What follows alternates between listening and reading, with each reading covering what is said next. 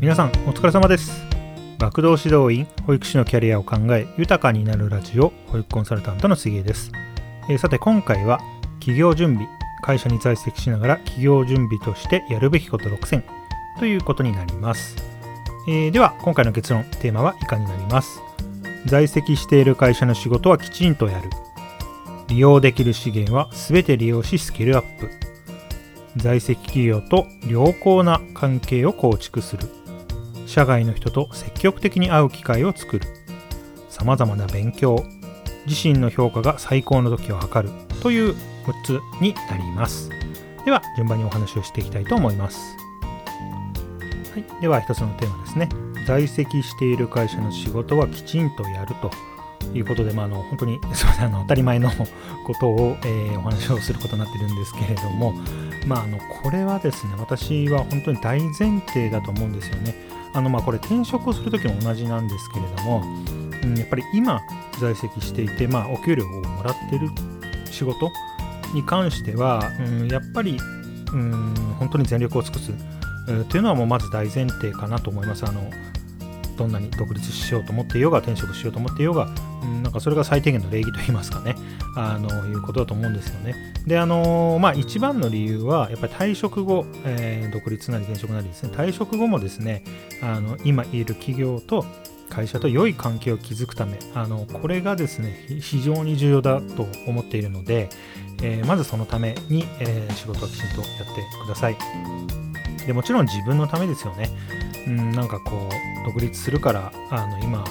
うん、仕事を手抜いていいやみたいな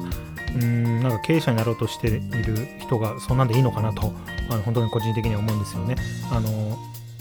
なのでぜひですねあのご自身のためにもあのこのように今の仕事目の前の仕事はきちんとやるということを大事にしてほしいなというふうに思います。はいえーでは2例目ですね。利用できる資源は全て利用しスキルアップということなんですけれどもあのー本当に私も辞めてみて改めて思うんですけれども会社にね在籍している時はいろんな資源を使えるんですよね。あの会社員というのは。なのでまあその会社というね器というかまあ資源を使ってですねあの今やられることはもう全部やってください。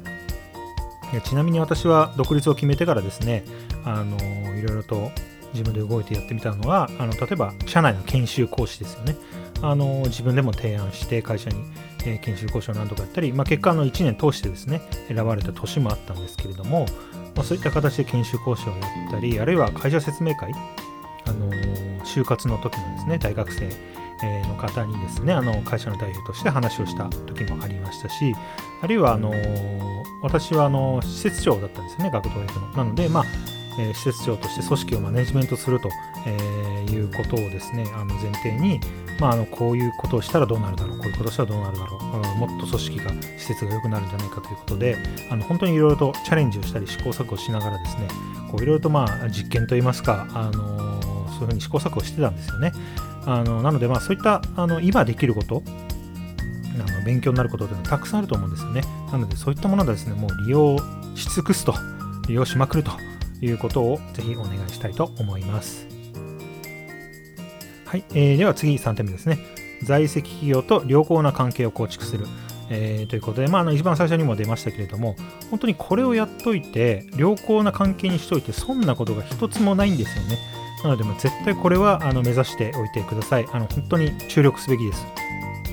でえー、と例えば独立となってもですね、まあ、これは保育業界もそうですし、まあ保育業界以外の、え方にも当てはまると思うんですけれども、本当に業界って狭いですよね。あの保育業界も本当に狭いです。なので、まあ、あの同じ商売してたらいつかどこかでこうバッティングしたりとかですね重なる部分があると思うんですよねあのそういった時にこうやっぱりいい関係のまま辞めているかあるいはこうね後ろ足で砂をかけるような辞め方をするかでその後のこうご自身の経営に大きく関わってくると思うんですよねあのそれがですねなのであのとにかく良好な関係のまま辞めることを目指していただきたいというふうに思います。はいはい、では次4点目ですね。社外の人と積極的に会う機会を作るということなんですけれども、あのーまあ、本当に保育業界にて改めて思うんですけれども、えーその会社だけ、ね、組織だけ、あるいはその保育業界だけとかですね、もう非常に視野が狭くなりますよね。あの私も出てみて本当にあのすごく視野が広がりました。なので、あのもう独立すると決めた方はですね、もう在籍中にですね、保育業界だったら保育業界以外の方、ね、えー、と積極的に会う機会を作ってください。で、まあ、あのどういう気持ちでですね、仕事に取り組んでいるのかとか、まあ、そもそもあのどういう、えー、違う業界をですね、構造になっているかとかですね、あのそういったところもいろいろと見聞きしてですね、あの自分の視野を広げていただきたいなというふうに思いますので、まあ、特にですね、独立して経営者を目指している方はですね、やっぱ広い視野を持つっていうことが非常に重要なんですね。なので、そういったところも、あの、ちょっと頭の片隅に置いてですね、えー、企業準備をしていただきたいなというふうに思います。はい。えー、では次、えー、5点目ですね。さまざ、まな勉強ということで、えーまあ、例えば本とかセミナーとか、あの今言った社外の人と会うというところですよね。でまああのえー、ずっと言ってますように在籍しながら、ね、今の会社に在籍在籍しながらやれることはもうとにかく全部やるということです。で、えー、のその後独立を目指していただきたいということで、まあ、本当に常にですね勉強っていうのは欠かせないかなと思います。あの独立したら基本1人ですからね自分が最終決定者になるわけですからあの、まあ、本当に常に本を読んだりとかですねあるいは外部のセミナー、えーと、それはあの経営のセミナーだったりあるいは、え、保育業界で独立するとしたら、まあ、保育業界についてとかですねあのまあそういったところのセミナーとか研修とかそういったものに積極的に参加するとかあるいはあの今言ったですね社外の人と積極的に会うとかですね、うん、そういったところをですねあの本当に、えー、積極的にやっていただきたいなというふうに思います。あのもちろん独立後も基本的にはずっと勉強が必要だというふうに思います。はい。えー、では最後、えー、自身の評価が最高の時を測るということで、まあ、これ本当に個人的なあの意見、え、なんですけれども、あの、辞めるとき、独立するときにはですね、私はですね、え、自身の評価が、その社内の評価が最高の時に辞める、独立するのが、まあ一番いいのかなと。その時のタイミングがベストなのかなというふうに思うんですね。やっぱり社内の評価が最高ということは、今一番自分が乗ってる時ですよね。なので自分が乗ってる時、評価が高い時、いい仕事をしている時に辞めて、えー、独立するというところを目指していただきたいなと